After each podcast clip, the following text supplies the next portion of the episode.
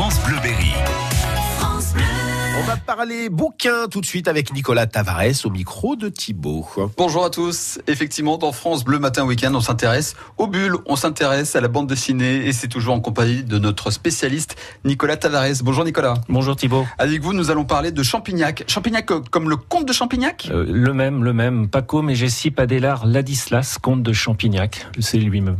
C'est quoi donc cette bande dessinée? Alors c'est le retour du comte de Champignac que l'on connaissait dans le monde de Spirou et Fantasio, un des personnages récurrents, qui nous revient euh, non pas septuagénaire comme l'avait euh, créé Franquin, mais euh, beaucoup plus jeune trentenaire. Il est appelé euh, en juin 40 euh, par les services secrets anglais pour venir tenter de déchiffrer le code Enigma. C'est un code qu'utilisait l'armée allemande pour communiquer entre ses différentes divisions. D'ailleurs, il y a un film qui existe qui s'appelle Imitation Game dans lequel on parle de l'histoire d'Alan Turing, Mhm. qui a véritablement déchiffré Enigma.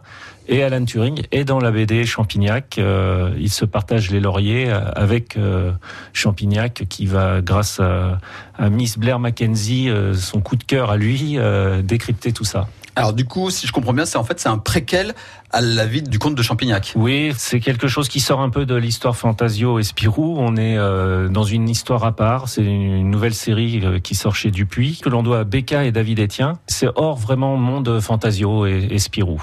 Est-ce que c'est à la même saveur que le comte de Champignac dans Spirou? Ah oui, oui, c'est super bien dessiné déjà, c'est très agréable, c'est très drôle évidemment. Pour la petite anecdote, Bécard, les scénaristes, c'est deux personnes, c'est quatre mains. C'est-à-dire que ce sont Caroline Rock et Bertrand Escaich qui se cachent derrière euh, ce pseudo et qui se sont associés à David Etienne euh, qui donne une seconde jeunesse à, à Champignac. Donc, le comte de Champignac, qui est appelé à la rescousse des services secrets britanniques, c'est à découvrir dans ce premier tome. Il y en aura d'autres?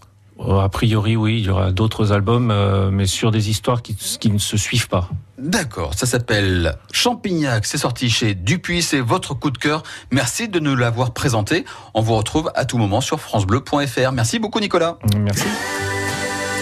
France Bleu Berry.